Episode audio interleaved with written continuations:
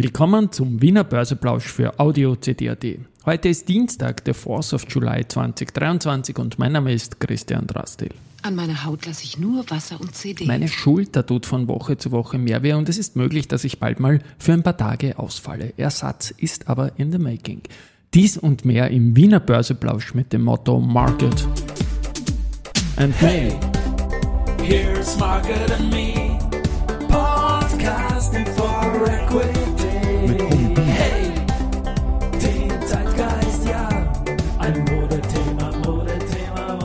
Ja, die Börse als Modethema und die Juli-Folgen des Wiener Börseplausch sind präsentiert von Wiener Berger und Pira Mobility KTM. Gut, äh, der ATX ist jetzt genau unverändert bei 3178 Punkten, jetzt um 10.45 Uhr, als ich das einspreche, wobei ich spreche eigentlich um 11.05 Uhr ein, kann da nochmal refreshen. Und jetzt ist er 0,12% im Plus bei 3182,09 Punkte. Gut, äh, Gewinnerseite die CA Immo, da komme ich dann noch dazu. Da hat sich was bestätigt, was zu vermuten war. Dann, also das Plus 2,06 Prozent. Raiffeisen International ist auch spannend, 2,02 Prozent. Das ist deswegen spannend, weil die wieder über den Moving Average 200 gegangen sind. Und die Immofinanz mit 0,81 Prozent, die ziehen eigentlich auch munter weiter auf ein Niveau jetzt auch schon wieder von 17,4 Euro. Die S-Immo ist da deutlich schwächer. Gut, auf der Verliererseite haben wir die Lenzing mit minus 3,45 Prozent. Das heißt auch, da traue ich mich jetzt nicht beide Tipp machen wie in den vergangenen beiden Tagen bei der BAWAG zuerst, heute ist schon wieder geschlossen die Zusatzposition und bei der Do Co., weil da wird jetzt noch ein Share-Overhang geben, natürlich aus der Kapitalerhöhung bei der Lenzing. Und ich habe auch versprochen, die Rechnung aus der Sicht der Privatleger, die Privatanleger, die kommt dann spätestens am Mittwoch. Auf der Verliererseite auch die Do Co. mit minus 2,1%. Da hat es gestern noch einen schönen Intraday Reversal gegeben von die 113 wieder rauf auf 123 und die Strabag mit minus 0,95%. Auf der Umsatzseite haben wir heute äh, 7,4 Millionen in der BAWAG, in der RBI 5,1 und in der ersten 5,0. Ja, und ich mache dieser Tage nicht nur wie angekündigt, weil die Börse People Serie 7 dann eine Pause bewirken wird nach circa 157 oder genau 157 Folgen am Stück, drei pro Woche in den letzten zwölf Monaten. Nein, meine Schulter nervt. Die tut weh, die muss ich in Ordnung bringen. Das wird wohl ohne Spitalsaufenthalt nicht gehen. Was natürlich ein bisschen einschränkend jetzt ist bei den Terminen, wenn man das Mikrofon nicht einmal mehr gescheit halten kann. Aber Ersatz ist maybe on the way, denn unser Ferialpraktikant, der Laurenz Schwieger, sagt, der wird das schon machen und ich ihm das auch irgendwie zu. Wir arbeiten uns jetzt einmal ein bisschen zusammen und werden am Samstag höchstwahrscheinlich eine Folge senden, die heißt Wiener Börseplausch Next Generation, wo wir ein bisschen über die Woche reden und einen kleinen Ausblick machen, Ausblick machen, Ausblick, Ausblick. Und dann schauen wir mal, wie das Ganze so laufen wird. Aber er stellt sich da relativ geschickt an und er kennt sich auch sehr, sehr gut aus in Social Media. Nicht auf LinkedIn, das ist meins, aber alles andere ist eher besser. Und er hat auch gesagt, er wird das Wiener Börseplausch Ding auf LinkedIn anders anmoderieren. Bin gespannt, wie es er machen wird und ich bin da sehr, sehr lernwillig, weil ich unglaublich gerne mit jungen Leuten zusammenarbeite. So, dann drücke ich da mal drauf. Keine harte Pause, Geschichte wird gemacht, CD. Genau, Börsegeschichte. Da haben wir zum Beispiel was zur EVN. Vor 17 Jahren, am 4.7.2006, ist die längste positive Serie, zwölf Tage hintereinander im Plus, zu Ende gegangen. Bei der ersten Group haben wir vor neun Jahren, am 4.7.2014, den zweitschlechtesten Tag in der Börsegeschichte gehabt, minus 16 Prozent. Und am 4.7.2013, also vor zehn Jahren, hat die POR den zweitschlechtesten Tag gehabt mit minus 27 Prozent. Ja, und am 4.7.2007 war noch ein sehr komisches IPO, 16 Jahre her.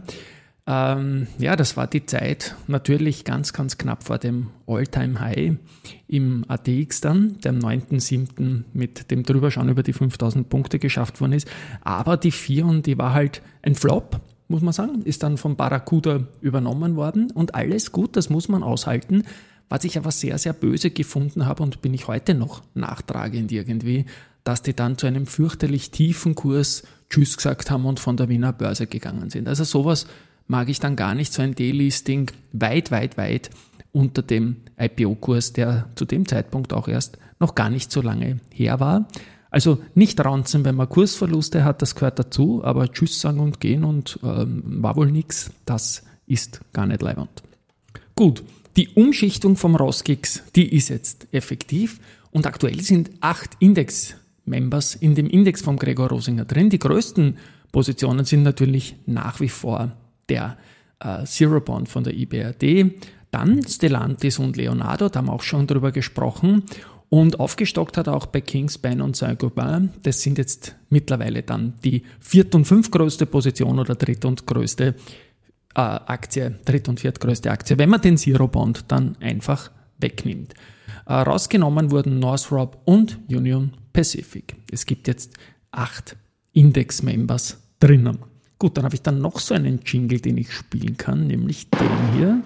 Ja, seit gestern wow. gibt es nicht nur Wimbledon, sondern das Aktienturnier, auch das 16. Wow. Aktienturnier.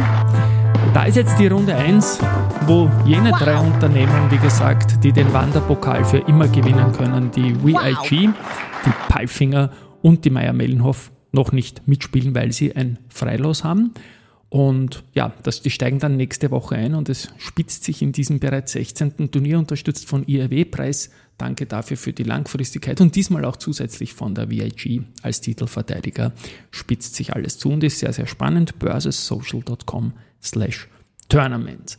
Auf der News-Seite haben wir die Frequentis, die haben äh, akquiriert und zwar das norwegische Softwareunternehmen Guard Rack ATC. Das haben sie jetzt zur Gänze erworben und da geht es jetzt nicht nur um Lösungen für die Kunden in der Flugsicherung, sondern auch im Bereich Public Transport, Maritim und Defense. Also, glaube ich mal, eine sinnvolle Geschichte. Und die Aktie verliert, das passiert manchmal auf äh, bei, einen kleinen Moment, ich tue dann nochmal refreshen, ob das eh alles so ist. Ja, die Frequenz ist jetzt im Minus mit 3%, äh, was bei Akquisen manchmal der Fall ist. Aber die Frequenz ist sicherlich Hall of Fame, wenn es darum geht, wie sich ein zuletzt gebrachtes IPO seit 2019er Geschichte seit diesem auch entwickelt hat. Ebenfalls Applaus der UBM, die haben den Greenbond voll platziert und das war sehr, sehr stark von Retail-Investoren getragen. 7% da 2023 bis 27, 50 Millionen Euro. Der CFO Patrick Date sagt dazu, also es hat gezeigt, dass man auch in schwierigen Zeiten Anleihekapital am Markt aufnehmen kann, ist ein wesentlicher Wettbewerbsvorteil für die UBM und das Kapital ermöglicht jetzt rasch auf Gelegenheiten am Markt zu reagieren. Ein bisschen ein Main Event für mich heute. Ich habe immer wieder in den letzten Wochen eigentlich gesagt, dass die CAIMO im Vergleich auffällig hohe Umsätze hat. Also die waren sehr oft am Vormittag unter den Top 3, viel mehr Umsätze als sonst. Und jetzt ist die Meldung, die eigentlich zu erwarten war, gekommen, nämlich dass Starwood äh, weitere Aktien erworben hat. Jetzt der 102.179 Stück im Schnitt zu 25,69 sind gemeldet worden. Ähm, jetzt hat man 60 Prozent und ist größter Aktionär der CAIMO. Gut, und finally gibt es noch ein bisschen Research. M-Banco bestätigt die RBI mit Kaufen, gibt ein Kursziel von 18,1 auf 19 Euro schon hoch. Ebenfalls M-Banco hat auch die erste angeschaut, bleibt ebenfalls dabei und gibt ein Kursziel von 41,5 sogar auf 46,2 nach oben. BNP Paribas Exam bestätigt BAWAG mit Outperform, reduziert aber das Kursziel von 73,5 auf 69,5 Euro. Äh, BNP Paribas hat auch die OMV angeschaut. Dort bleibt man bei Underperform und das Kursziel geht von 40,7 auf 40,0 marginal nach unten. Ja, wie gesagt, morgen oder übermorgen kommt dann meine Privatanlegerrechnung zur Lansing Kapitalerhöhung und ja, schauen wir mal. Drückt mir die Daumen, dass das mit der Schulter nicht zu deppert wird, aber wehtun tut's. Aber was soll's. Tschüss und Baba.